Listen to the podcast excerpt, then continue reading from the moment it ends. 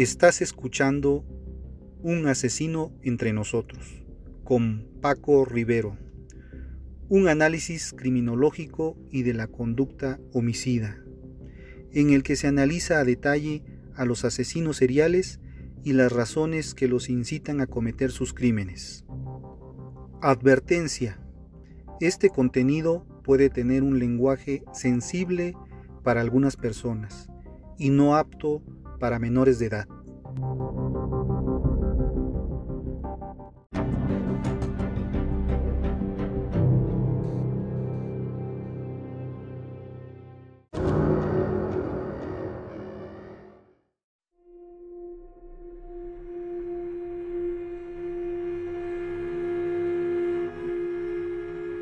Hola amigos, ¿cómo están? Buenos días, buenas tardes, buenas noches, bienvenidos a Un asesino entre nosotros. Quiero dar las gracias a, la acogida que le han dado este programa. Tengo, tenemos audiencia de México, de Estados Unidos, de España, mandamos saludos a Alemania, a Canadá, a Panamá, a Uruguay, a Ecuador, a Colombia, Cuba, Costa Rica, Japón, Japón también están escuchando en Japón, Argentina, eh, Guatemala, Perú y Chile. Yo le doy las gracias por todo el apoyo recibido y, quise hacer mención, un saludo a todos estos países que nos escuchan de habla hispana y también europeos que, que se están uniendo de Asia también. Muchas gracias. El día de hoy vamos a hablar de un relato que se llama El Mercado Caníbal. Espero que les guste. Comenzamos. El mercado caníbal ha sido la experiencia más terrorífica que he vivido. Soy un viajero que va por el mundo conociendo ciudades y lugares de interés, pero de acuerdo a mi experiencia es en las provincias donde ocurre lo verdaderamente interesante. He visitado ruinas, tumbas y territorios inexplorados por turistas y personas comunes. Persigo la adrenalina y el peligro sin embargo, admito que no estaba preparado para aquello, para aquello que viví en la localidad de San Bartolomé. Cuando llegué al país, encontré en las redes sociales, me contacté con gente que me orientara, quería experimentar emociones fuertes, internarme en lo incomprendido de la cultura de la región. Entablé comunicación con varios sujetos. Uno logró captar mi mi verdadera atención. Carecía de foto de perfil y apenas tenía publicaciones. En los mensajes era cauteloso, era muy cauto. Tardaba un par de minutos en contestar y cuando lo hacía, sus mensajes eran cortos y concisos. Me dijo que podía ayudarme. Sin embargo, advirtió que una vez comenzado el tour, era imposible interrumpirlo. Debo admitir que el misterio me espantó el sueño. Y me daba vueltas en la cama del hotel pensando qué demonios me esperaba al otro día. Me volqué a investigar en plena madrugada, a pesar de mis esfuerzos, erré en hallar siquiera una sola pista. Según las instrucciones de mi contacto, tenía que ir a cierto punto en una carretera rural y esperar. A partir de ahí, él llegaría en el momento propicio. Después de un par de horas bajo el sol y de examinar el mismo y aburrido paisaje, apareció una vieja furgoneta. Tenía óxido por todos lados y salía bastante humo de su escape. El conductor era un hombre de unos 30 años. Con la mano me hizo señas, me dijo que abordara y obedecí. Condujo por la carretera por unos 30 minutos o más y nos adentramos en la rústica región de San Bartolomé.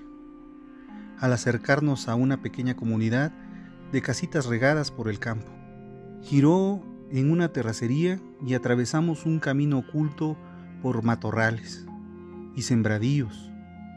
En un instante sacó una mochila y exhibió un par de máscaras. Me preguntó, ¿qué animal te gustaría más? ¿cuál eliges? Y con las dos manos me dio a elegir entre el lobo o el marrano. Por supuesto, yo elegí al lobo. Mi contacto me comentó que la máscara sería mi rostro real, que bajo ningún motivo podía retirármela de la cabeza. Si lo hacía, correría riesgos fatales. Llegamos a una enorme bodega rodeada por toda clase de automóviles. La zona estaba apartada de cualquier rastro de civilización. Mi guía buscó dónde estacionarse, apagó la furgoneta y me comunicó que mi dinero tenía que ser canjeado. Tan extraño pedido fue acompañado por una breve caminata. Nos acercamos hasta un puesto de vigilancia donde aguardaba un obeso personaje con una máscara de carnero. Mi compañero le acercó 500 dólares. El hombre de la máscara de carnero nos devolvió un fajo de tickets. Al examinarlos, noté que cada papelito equivalía a 100 gramos de pesos. Intrigado pregunté sobre aquel asunto. De pie, frente a un par de puertas de lámina, mi guía respondió, Bienvenido al mercado caníbal.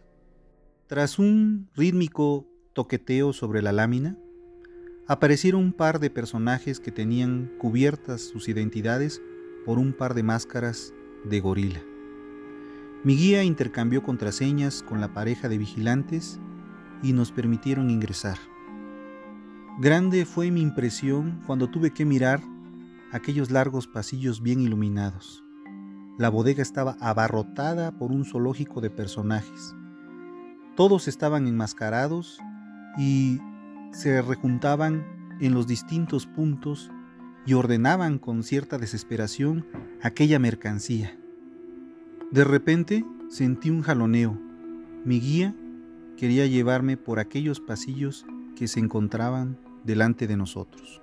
Puesto tras puesto colgaban de cabeza hombres y mujeres atravesados por los tobillos. Se escurría la sangre desde sus cabezas rasuradas. Costillas, muslos, piernas y chamorros se amontonaba todo ese zoológico enfrente de las tiendas. Las mercancías humanas me revolvieron el estómago. Aguanté las náuseas y me esforcé por no vomitar ante aquel olor que tenía que acostumbrarme. Multitudes de enmascarados canjeaban los tickets por carne humana. Los carniceros cortaban, mutilaban y pesaban aquel producto en sus básculas. A mitad del pasillo nos introdujimos en una zona de vísceras. Ojos, riñones, hígados y corazones adornaban los refrigeradores. Se hacían los charcos de sangre, eran constantemente trapeados. Los cabellos sueltos flotaban por entre el aire. Impresionado por el trato inhumano, entendí el sentido y la razón de las máscaras, la misma cortesía que el hombre daba a los animales.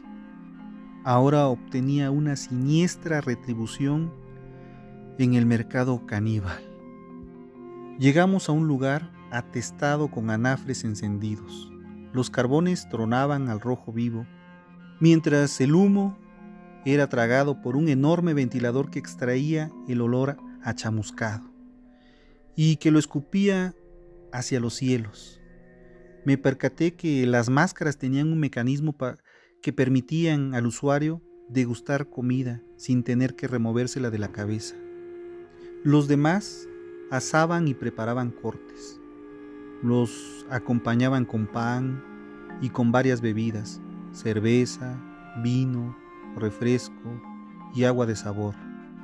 Las salsas eran como sangre escurriéndose por los trozos requemados de piel, las costillas remojadas en un jarabe para barbacoa acentuaba la brutal y despiadada escena. Mi guía se detuvo en uno de los puestos y compró tripas y chorizos. Entonces se acercó a un brasero y las cocinó. Creí en ese instante que mi corazón se saldría de mi pecho cuando el desalmado se atrevió a acercarme un trozo y me incitó a probar a mis semejantes. Quise negarme en ese instante, pero él insistió y tras su máscara de marrano me alertaron sus ojos, pues si no probaba aquello, sospecharían los otros comensales y clientes. Habíamos pasado de largo sin comprar nada. Intuí que debía comer para disipar cualquier rastro de dudas. Aquella tarde en San Bartolomé me uní al gremio caníbal y comí con ellos carne humana. Mezclé el sabor de la tripa con mis lágrimas saladas. Perforaba la carne usando mis muelas. Experimenté y probé el tabú más controversial de todos. Comí hasta que fue sensato, tras reposar la comida, e intercambiaba puntos de vista sobre los sabores y texturas, para después continuar con el trayecto. Incapaz de mirar a los ojos a los carniceros, caminé cabizbajo el pasillo siguiente. Y es así que llegamos a una sección donde se confeccionaba todo tipo de artículos a partir del ser humano, jabones, pelucas y libretas forradas con cuero, collares de uñas y dientes, marcos y muebles fabricados a partir de los huesos. La variedad era abismal. Tan atroz visión nubló mis ojos y lloré detrás de la mirada del lobo. Me mordí los labios y palpé la sangre deslizarse dentro de mi boca. Sufrí como nunca lo había hecho. ¿Saben cuánto quería terminar y suspender la visita? Entonces recordé aquellas palabras de mi guía. Saltarse el recorrido estaba prohibido. Aguantar era la única opción y continué. Renuncié a conservar las últimas trazas de inocencia con las que había llegado a aquella provincia.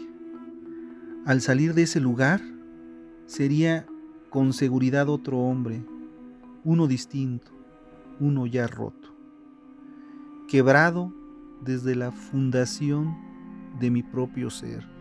Cercano ya al final del recorrido, alcanzamos un sitio donde burbujeaban grandes ollas al fuego vivo.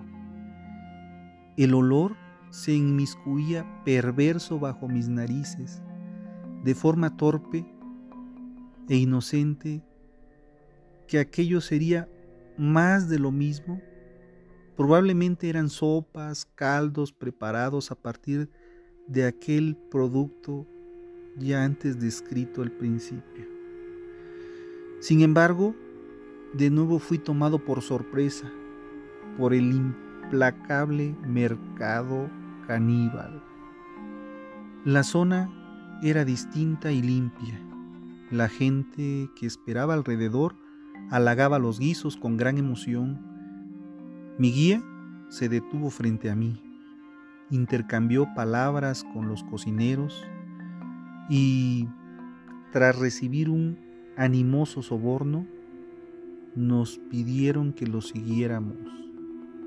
Llegamos a una habitación repleta de bultitos arropados en tela que se movían dentro de sus contenedores. Me costaba trabajo vislumbrar de qué se trataba por culpa de las penumbras. Cuando el cocinero encendió la luz, un llanto unísono hizo trizas cualquier rastro de esperanza que yo tuviera a la humanidad. Pequeñitos de distintas edades, todos con los ojos vendados y los miembros amarrados, se lamentaban de su atroz infortunio. El cocinero tomó a uno de la pierna, lo sacó desde una especie de cunero, lo azotó y comenzó a cortar tejidos, órganos, y huesos para preparar las sopas y caldos con su tierna y suave carne. Muchas gracias por escuchar mi podcast y por apoyarme.